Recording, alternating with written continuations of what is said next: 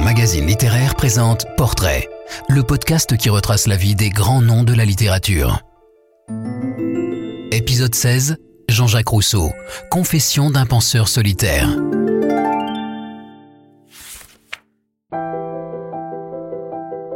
Paradoxal Rousseau. Au début de ses rêveries, son dernier ouvrage, il se décrit comme le plus sociable et le plus aimant des humains et admet avoir été proscrit par un accord unanime de la société de ses semblables. Comprendre Rousseau, indissolublement l'homme, l'écrivain et le penseur, revient d'abord à voir comment toutes ces apparentes contradictions se sont nouées en lui. Toute vie a ses retournements, celle de Rousseau n'en manque pas. Les biographes disposent dans son cas d'un ensemble de textes. Les lettres à Monsieur de Malzerbe, les confessions Rousseau, juge de Jean-Jacques, les rêveries d'un promeneur solitaire, dans lequel Jean-Jacques fait retour sur sa vie, c'est là un fait unique pour un auteur antérieur à l'essor de la littérature autobiographique qu'il a par ailleurs grandement contribué à susciter. Ces textes sont marqués par le souci constant de se justifier, souci non dénué d'orgueil, Rousseau se présentant parfois comme le meilleur des hommes.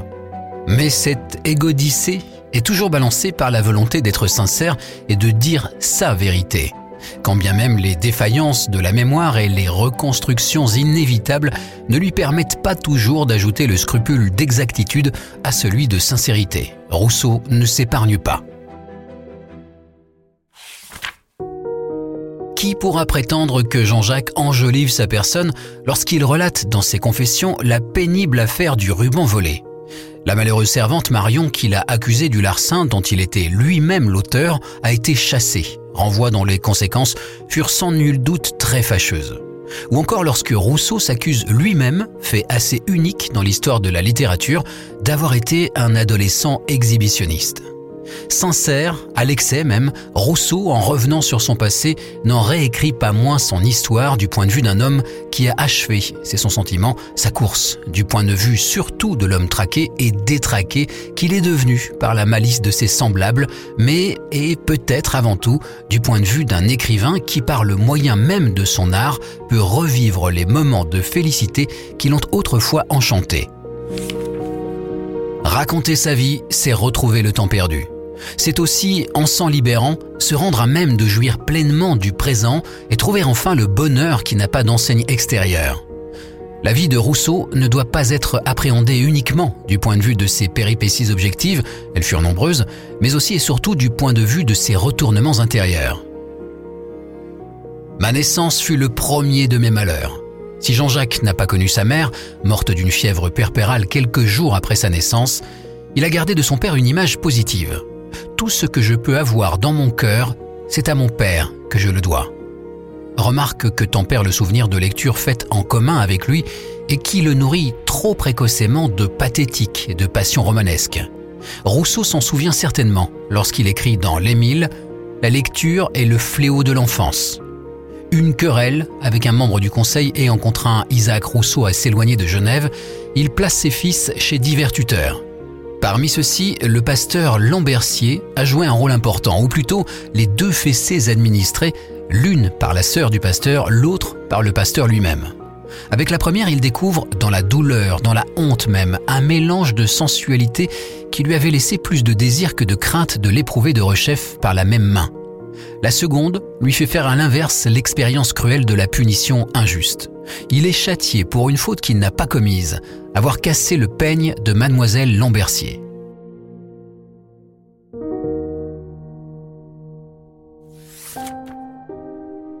À 13 ans, il est placé chez un graveur, Abdeldou, commun, qui, du haut de ses 20 ans, ne sait pas se faire respecter autrement que par la brutalité. Résultat, n'en pouvant plus, au mois de décembre 1727, Jean-Jacques prend la fuite et rompt avec Genève. Passé en pays catholique, il est mis en contact avec Madame de Varens, de 6 ans son aînée. Rencontre décisive. Le premier effet de cette rencontre fut sa conversion au catholicisme. Il envisage même d'être prêtre. Pendant quelques années, qu'il a considérées rétrospectivement comme les plus heureuses de sa vie, celle qu'il appelle maman chaperonne Rousseau s'efforce de parfaire son éducation, se résolvant à le déniaiser alors qu'à 21 ans, Jean-Jacques, travaillé par son tempérament ardent et lascif, et surmontant sa timidité maladive, risquait de tomber sous la coupe d'une femme moins attentionnée. Ses premières étreintes sexuelles avec maman eurent pour lui un arrière-goût d'inceste. Tour à tour secrétaire, professeur de musique, employé de maison, il se forme tout seul, ou presque, en dévorant les bibliothèques de ceux qu'il est amené à fréquenter tout en donnant libre cours à sa dromomanie, qui lui a fait dire bien plus tard Ma vie entière n'a guère été qu'une longue rêverie divisée en chapitres par mes promenades de chaque jour. Quoi qu'il en soit, le démon de la connaissance s'est emparé de lui. Tout en même temps que celui de plaire, ne tarde pas à se former aussi celui de l'ambition. Éloigné par sa protectrice, qui semble lui préférer des amants plus vigoureux, sinon moins sentimentaux, Jean-Jacques rêve de conquérir le vaste monde. Sorte de Rastignac au petit pied, il monte à Paris et intrigue, sans grand succès, pour se faire une place. Engagé un temps comme secrétaire privé de l'ambassadeur de France à Venise, il joue les importants et affecte de se faire passer pour un personnage officiel. Mais c'est surtout comme auteur de musique qu'il entend percer et, jusqu'à sa 40e année, Rousseau ne songea guère à faire autre chose qu'œuvre de musicien. Le goût de la musique lui était venu de sa tante Suzon, qui savait une quantité prodigieuse d'airs et de chansons. La musique rappelle à Rousseau le climat apaisé de l'enfance perdue elle est ce langage du cœur et des affects que travestissent les tours des rhéteurs et des philosophes. Il a cultivé ce goût par l'étude au point d'inventer un système de notation musicale. Diderot, qu'il a rencontré à Paris et qu'il admire, et d'Alembert, le charge de rédiger les articles de l'encyclopédie consacrée à la musique, mais Rousseau, musicien, se heurte à Jean-François Rameau, qui, en voyant le petit arriviste se pousser du col et tenter de le doubler auprès de la pouplinière, son mécène et l'une des plus grosses fortunes de France, l'accuse de plagiat et le traite de petit pillard sans talent et sans goût. Ce sont là les prémices du différend qui s'est creusé par la suite entre Jean-Jacques et les encyclopédistes. Le lien de Rousseau avec la musique n'en demeure pas moins essentiel. Quand il s'est agi pour lui de vivre de son travail, c'est de son travail de copiste de musique qu'il a tiré ses revenus. Pour l'heure, Rousseau prend conscience qu'il se perd à mesure qu'il progresse dans le monde, travaillé par un divorce intérieur qui le pousse à convoiter une place dans un monde de luxe et de la luxure qu'en même temps il méprise. Dans la vie de tous les grands philosophes, il est des moments privilégiés et des expériences singulières au cours desquelles ils s'affranchissent des influences et deviennent enfin eux-mêmes. L'une des lettres à Malzerbe, celle du 12 janvier 1762, et les Confessions, relate cette expérience fondamentale, d'où toute la philosophie de Rousseau, et aussi tous les malheurs dont elle fut à ses yeux la cause, sortit. En octobre 1749, il va rendre visite à Diderot au château de Vincennes où ce dernier est assigné à résidence à cause de la publication de Lettres sur les aveugles. Sur le chemin, il lit, dans le Mercure de France, le sujet du concours de l'Académie de Dijon. Il s'agit de dire si le rétablissement des sciences et des arts, comprenez la Renaissance, contribua ou non à épurer les mœurs. À l'instant de cette lecture, je vis un autre univers et je devins un autre homme. Jean-Jacques décrit ainsi le retournement qui se produit en lui. Si jamais quelque chose a ressemblé à une inspiration subite, c'est le mouvement qui se fit en moi à cette lecture. Tout à coup, je me sens l'esprit ébloui de mille lumières, des foules d'idées vives s'y présentèrent à la fois avec une force et une confusion qui me jeta dans un trouble inexprimable. Je sens ma tête prise par un étourdissement semblable à l'ivresse.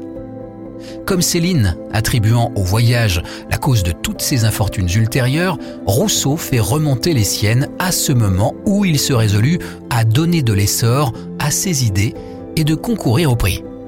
Basculement décisif qu'il dramatise rétrospectivement Dès cet instant, je fus perdu. Tout le reste de ma vie et de mes malheurs fut l'effet inévitable de cet instant d'égarement. Lauréat du prix, lancé comme écrivain, il aurait pu se laisser griser par le succès, d'autant plus que, enfin, le musicien est reconnu. Son opéra, Le devin du village, dont il a dit à la fin de sa vie que c'est ce que j'aime le mieux avoir fait, est joué à Versailles et est apprécié par le roi et la cour. Tout autre que Rousseau aurait joui des avantages d'une notoriété aussi soudaine que tardivement venue. Pas Jean-Jacques. Il a des vérités à dire, quand bien même elles dissiperaient les malentendus qui lui valent les honneurs de ceux-là même qu'il fustige.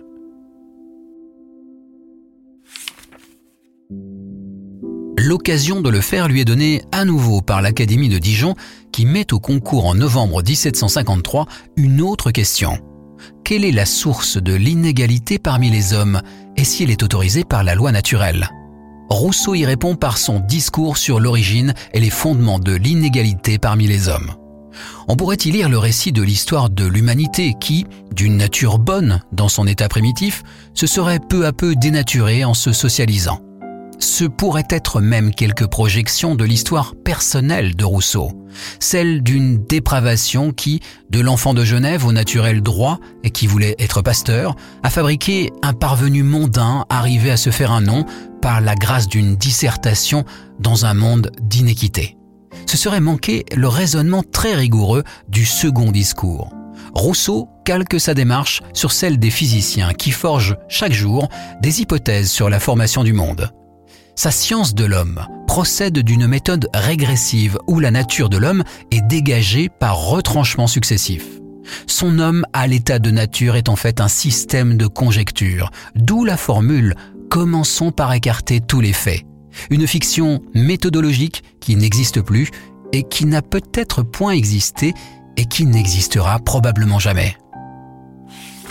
L'homme de la nature est né bon mais stupide et borné. Physiquement plus vigoureux que l'homme civil, il possède deux qualités métaphysiques spécifiques. Sa liberté, qui fait qu'il peut s'écarter de l'instinct, et la perfectibilité, néologisme qui signifie que la nature humaine se caractérise par sa faculté d'altération au cours du temps. Ces deux passions fondamentales sont l'amour de soi, sorte d'instinct de conservation, et la pitié naturelle, sentiment de répugnance naturelle à voir souffrir autrui. La raison et le langage, qui sont traditionnellement les attributs métaphysiques inhérents à la nature de l'homme, sont des dispositions acquises. C'est donc avec le temps et avec la formation des premières sociétés que l'homme est devenu un animal intelligent mais il a parallèlement altéré profondément sa nature sensible. La socialisation, la division du travail, l'apparition de la propriété ont radicalement modifié le système de ses passions. L'amour de soi a dégénéré en amour propre. La pitié naturelle, comme la voix de la conscience, ont été recouvertes par le déchaînement de l'envie, de la jalousie, de toutes les passions sociales.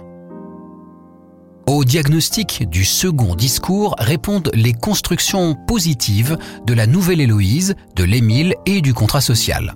Ces chefs-d'œuvre diffèrent quant à la forme, encore qu'on puisse bien lire l'Émile comme un Bildungsroman, un roman de formation, que le roman par lettres qu'est la Nouvelle Héloïse, au-delà de son sentimentalisme moral aujourd'hui peu audible et parsemé de réflexions philosophiques, ou que la profession de foi du vicaire savoyard, véritable exposé systématique de la pensée métaphysique de Rousseau, peut être lue à part de l'écrin que lui forme le traité d'éducation qu'est avant tout l'Émile.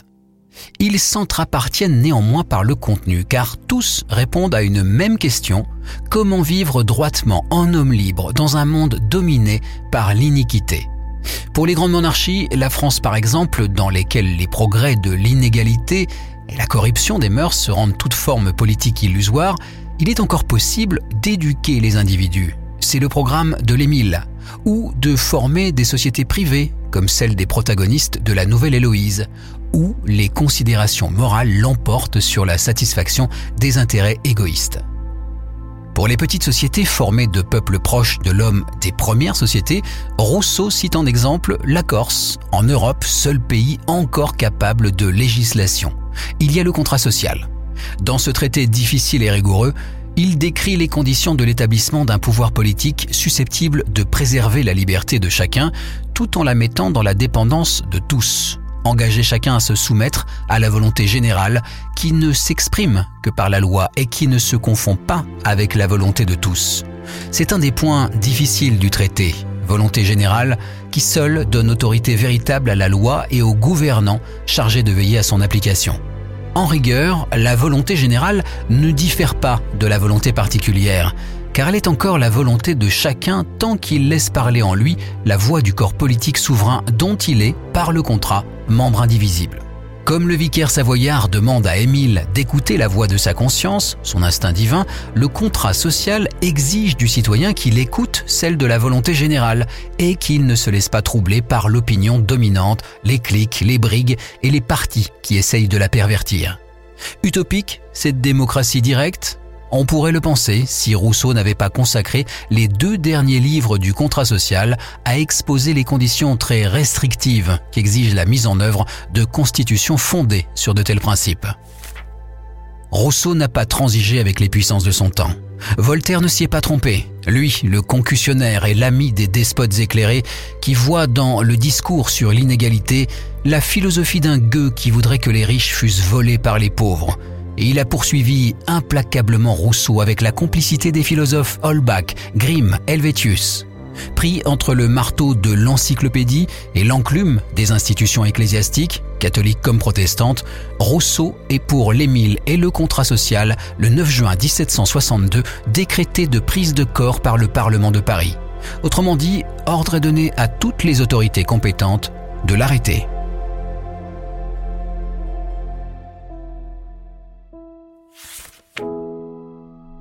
Fugueur de Genève est devenu un fugitif. Dans l'orage qui m'a submergé, mes livres ont servi de prétexte, mais c'était à ma personne qu'on en voulait. S'il a pu sombrer dans un délire de persécution, Rousseau a vraiment été l'objet d'une chasse à l'homme organisée. Il n'a d'autre moyen de se défendre que de s'expliquer. Il prend Dieu et l'humanité à témoin, ce sont les confessions. Puis un honnête homme imaginaire, ce sont les dialogues. Et lui-même, enfin, et ce sont les rêveries. C'est le moment de la réconciliation avec soi et avec la nature. Expérience de la paix enfin trouvée. Il découvre à la fin de sa vie un état où l'âme trouve une assiette assez solide pour s'y reposer tout entière et rassembler là tout son être sans avoir besoin de rappeler le passé ni d'enjamber sur l'avenir.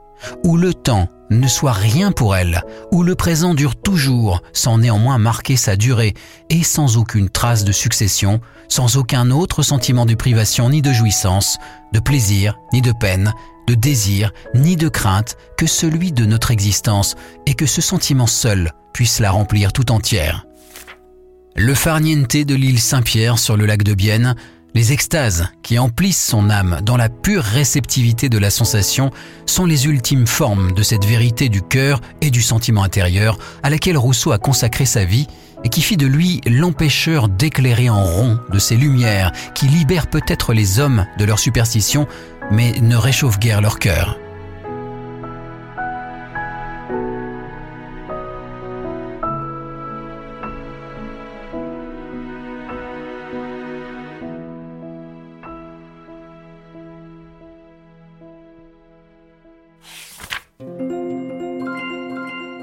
Rousseau et tous les grands auteurs sont sur lire.fr. Si vous avez aimé cet épisode, abonnez-vous au podcast Portrait de Lire Magazine Littéraire et aidez-nous à le faire connaître en laissant des commentaires et des étoiles.